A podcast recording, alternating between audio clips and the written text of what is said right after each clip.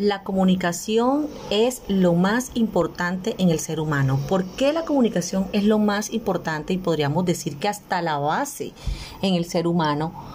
No la comunicación como tal que sabemos que es algo intrínseco en cada uno de nosotros, sino en la buena comunicación. Estoy hablando de esa comunicación que nos abre posibilidades, que nos ayuda a pasar fronteras, que nos ayuda a trascender en nuestras relaciones, en nuestros negocios.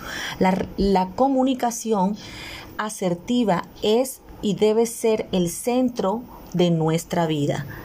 Tener esa área de nosotros bien definida, clara, un buen conocimiento, con unos buenos cimientos, va a ayudarnos a crear grandes cosas.